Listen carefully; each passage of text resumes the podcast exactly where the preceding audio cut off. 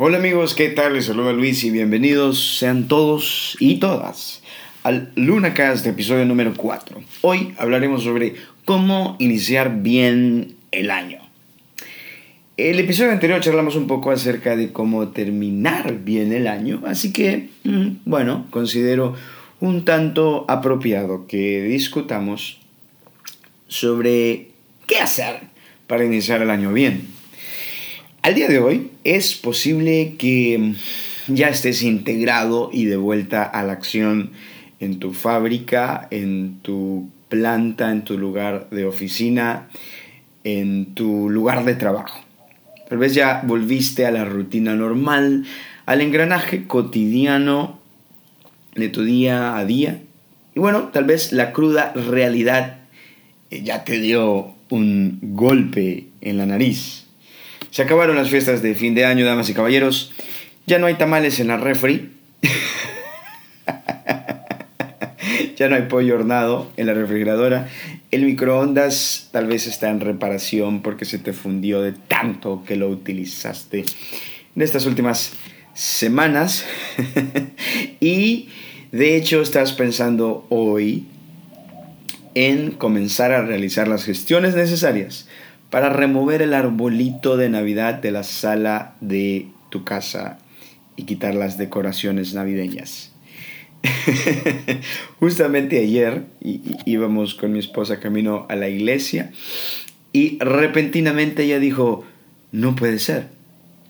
Yo me asusté y la volteé a ver y le dije, ¿qué pasa? Y me dijo, no puede ser. Ya la gente comenzó a quitar las lucecitas de Navidad. y, esa es la peor parte acerca de la época navideña, ¿no? Es el hecho que se acaba y eventualmente tienes que guardar en la bodega los arreglos y las decoraciones que con mucha emoción pusiste unas semanas atrás o algunos meses atrás, en el caso de muchos de ustedes. Tal vez ya, ya, te inscribiste incluso en un gimnasio por la enorme culpabilidad que cargas en tu conciencia de haber consumido cantidades industriales de comida en un lapso de tiempo considerablemente corto. Creo que esta es la parte del año en donde francamente a mí me gustaría ser el dueño de un gimnasio. Porque bueno, por supuesto que muchos de nosotros hacemos eso, ¿no es cierto? Con el fin de, apaciguar nuestro sentido de culpabilidad por el, estado post navideño y post fin de año en el que nos encontramos. De pronto, aquí van, aquí van dos ideas. Estas son ideas que se las daré de gratis, no tienen que pagarme por esto. aquí van dos ideas gratis para oficios temporales que, que puedes eh, ¿qué, puedes hacer? ¿Están listos? ¿Están listos? Aquí van dos ideas gratis para ayudar a solventar tu situación económica en este año 2020. En los, meses, en los meses de enero de cada año ustedes pueden considerar convertirse en entrenadores personales, en dueños de gimnasio o en nutricionistas. Sí, eso no es una mala idea. todo el mundo, todo mundo entra en, dieta, ¿no es cierto? Todo el mundo eh, adquiere una membresía a un, centro fitness. Claro, no hay nada malo en ello. Solo es una observación para que ustedes, amable audiencia, la puedan considerar. Bien, ya estás en el gimnasio, ya fuiste donde un nutricionista para que te diseñara una dieta, ya, ya, ya te pesaste, ¿sí? En la, en la balanza ya viste las malas noticias. Cualquiera, y, cualquiera que sea de las miles de dietas que están ahí disponibles. Algunos de ustedes este año hicieron la dieta keto. Recuerdo cuando esto fue un boom, alguien se me acercó y me dijo, hey, estoy haciendo la dieta keto. Yo pensé, yo pensé, ¿en serio? Bueno, no se nota. qué cruel, qué horrible. No, no pensé eso. Eh, más cruel fue esta persona porque me dijo, sí, estoy haciendo la dieta keto. ¿Y ¿Cuál es? Esa persona me dijo que todo lo que me pongan enfrente me meto. ok. A lo mejor este año tienes como meta financiera consolidar tus deudas o salir más rápido de algunos compromisos económicos o, avanzar en algunas eh, deudas bastante grandes que en este momento tienes. O puede que desees comprar algo, expandir tu negocio, ahorrar para entregar la primera de tu casa, eh, ahorrar para cambiar de carro o vender el carro, bajar de peso o subir de peso. Cual, cualquiera que sea tu situación particular, cada año nuevo nos presenta a nosotros la oportunidad de sentarnos a reevaluar, a reflexionar y a redirigir. Es precisamente por eso que yo quiero compartir contigo estas tres observaciones para comenzar bien el presente año. En primer lugar, establecerse metas es algo bueno. Mm, sé que esto puede sonar obvio, pero el simple acto de que te sientes y escribas tus objetivos y tus metas para el año, significa que le estás apuntando a algo. Hay una frase, no sé qué tan cierto sea, pero que dice lo siguiente. El 95% de la gente que no escribe sus metas trabaja para el 5% de la gente que sí lo hace. Hmm. Existe un famoso adagio popular relacionado al mundo del liderazgo y considero que tiene aplicación no solo el mundo del liderazgo, por supuesto, sino que va más allá. Y es que aquel que a nada le apunta, bueno, a nada le pega. si no le estás apuntando a algo concreto, específico en tu vida, entonces no debería extrañarte si no logras nada. La Biblia enseña en uno de los salmos, Salmo 90, fue escrito por Moisés Moisés dice lo siguiente, Señor, ayúdanos a enumerar nuestros días para que nosotros podamos encontrar sabiduría. Vivir con el pensamiento continuo de tu mortalidad. Tarde o temprano, tú y yo vamos a morir.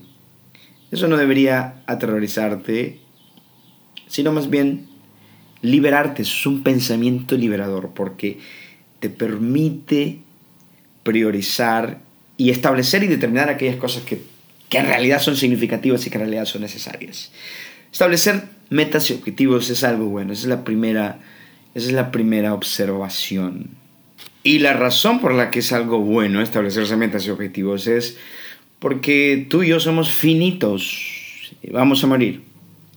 En algún punto de nuestra vida vamos a morir. Yo sé que cuando uno está joven no quiere pensar en eso, pero en algún momento llegará. Entender y vivir a la luz de nuestra finitud y de la inevitable mortalidad que acecha a cada ser humano, eh, nos ayuda a priorizar, a identificar bien cuáles son las cosas verdaderamente importantes en la vida y dirigir el barco nuestro hacia allí.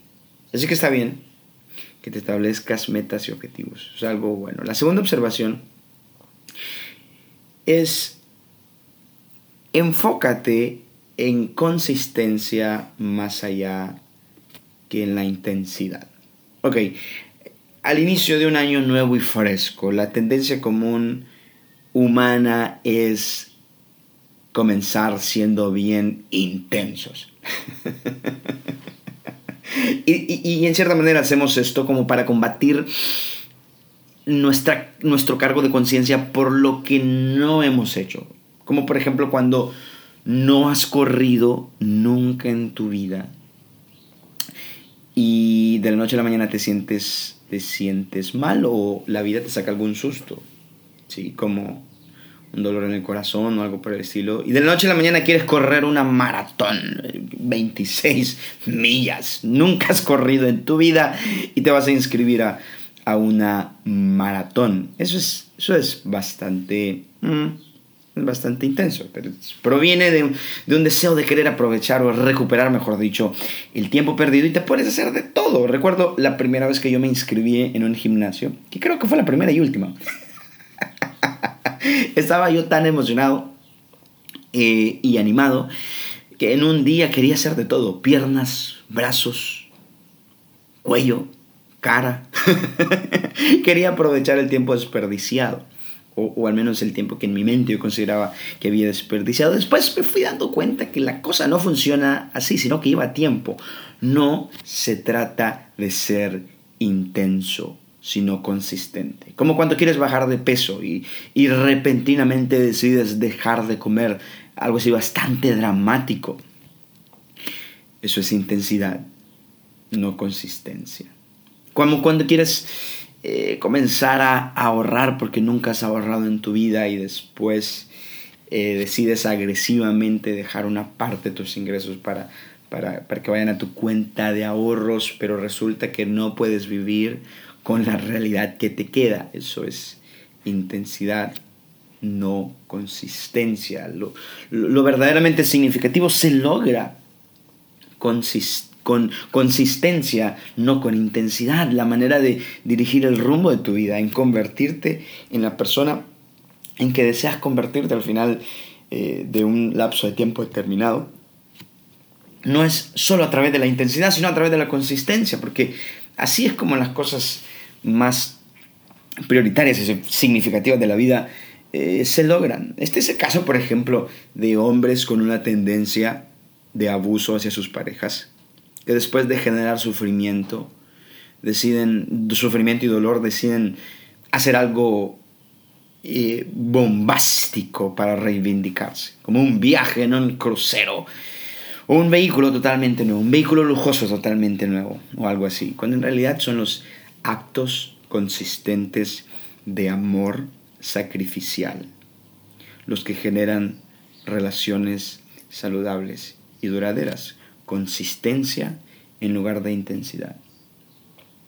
Son los jefes y gerentes corporativos que todos los años, durante todo el año han sido crueles con sus subalternos y quieren de alguna forma arreglar el clima organizacional tóxico que ellos mismos han ayudado a que se genere y quieren resolver esto haciendo alguna especie de, de retiro con todos los empleados y como ya hay un mal ambiente, entonces todo el mundo se queja hasta del mínimo detalle en el retiro. Existen demasiados gerentes de corporaciones que piensan que la cultura organizacional en sus compañías se, va a transformar o se va a cambiar por medio de algún team building caro o trayendo a alguien a que venga a dictar una conferencia que resuelva todos los problemas habidos y por haber. Cuando en realidad tal vez lo más directamente fructífero que puedes hacer para transformar el ambiente nocivo en tu organización es preguntarle a tu colaborador que se le acaba de enfermar la mamá, ¿cómo sigue ella? Tal vez una de las cosas más humanas, fructíferas, efectivas y consistentes que puedes hacer es continuamente preguntarles a tus empleados cómo van los hijos de ellos en sus notas, cómo van en el colegio, cómo sigue su esposa que acaba de dar a luz. Básicamente convertirte en un ser humano. Consistencia, no intensidad. Es, es, es, como el problema de las caries en tu dentadura. Si comienzan a salirte caries en tu dentadura, eh, no será de mucha ayuda que te, que te laves los dientes por una sesión continua de seis horas. Tal vez eso más bien sería contraproducentemente intenso, sino que es la práctica consistente de tener el hábito de cepillar tus dientes todos los días.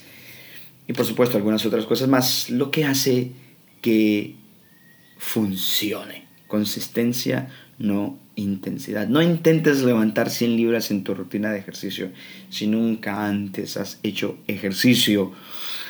Mejor Sal a caminar consistentemente por 20 minutos todos los días. ¿Por qué? Bueno, porque salir a caminar por 20 minutos todos los días consistentemente te convertirá en el tipo de persona con una mayor propensidad a llegar al punto un día de levantar las X cantidad de libras que deseas levantar en tu rutina normal de ejercicio.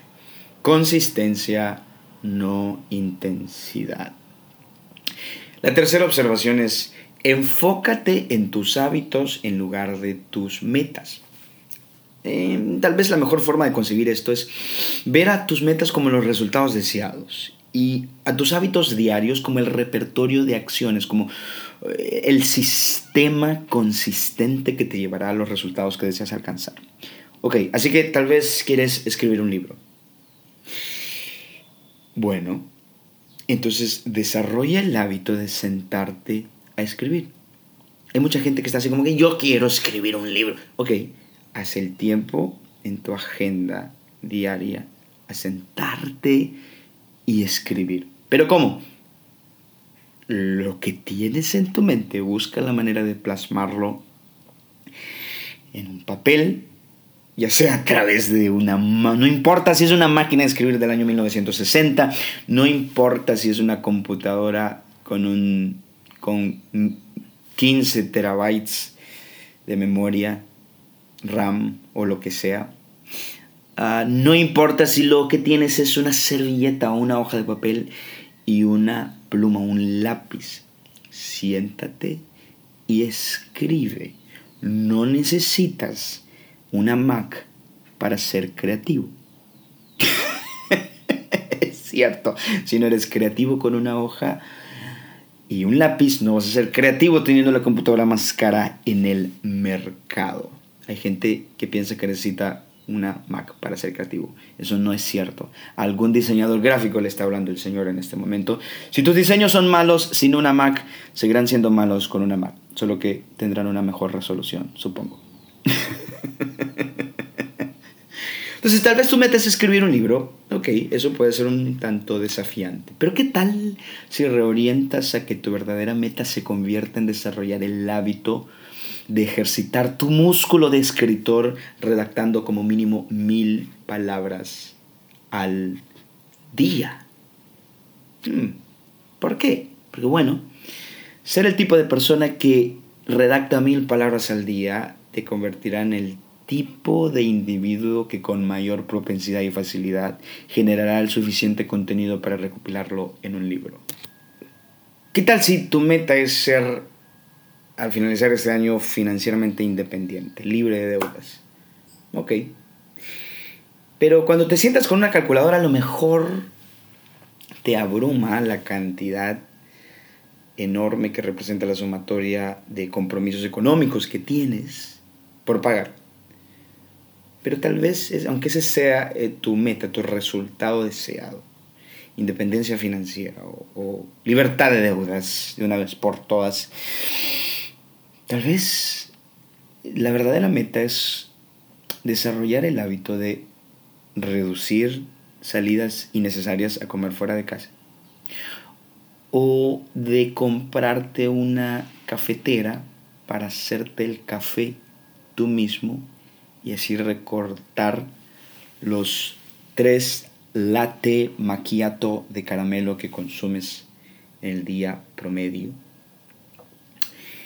o desarrollar el hábito y la práctica común, cotidiana, de hacer un presupuesto y apegarte a ese presupuesto. Hábitos que logran metas, sistemas que logran resultados. Enfócate en el conjunto de acciones directas, consistentes, diarias que puedes realizar que con el pasar del tiempo y de forma acumulativa harán que logres las metas y los objetivos que te has planteado. Y como última observación, ok, yo sé que dije que serían tres, pero este es un bono. es un bono de inicio de año, es un bonus track. Yo sé que quieres cambiar muchas cosas de ti, Ah, yo sé que hay, y muchas de ellas son cosas que en realidad sí necesitas cambiar. Muchas de ellas urgen, urgen que las cambies. Pero por favor, por favor, escúchame. El mensaje del Evangelio es el anuncio.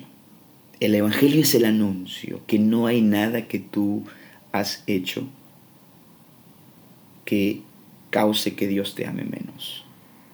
No hay nada que tú has hecho en el pasado que cause que Dios te ame menos. Y no hay nada que tú puedas hacer en el futuro que haga que Dios te ame más.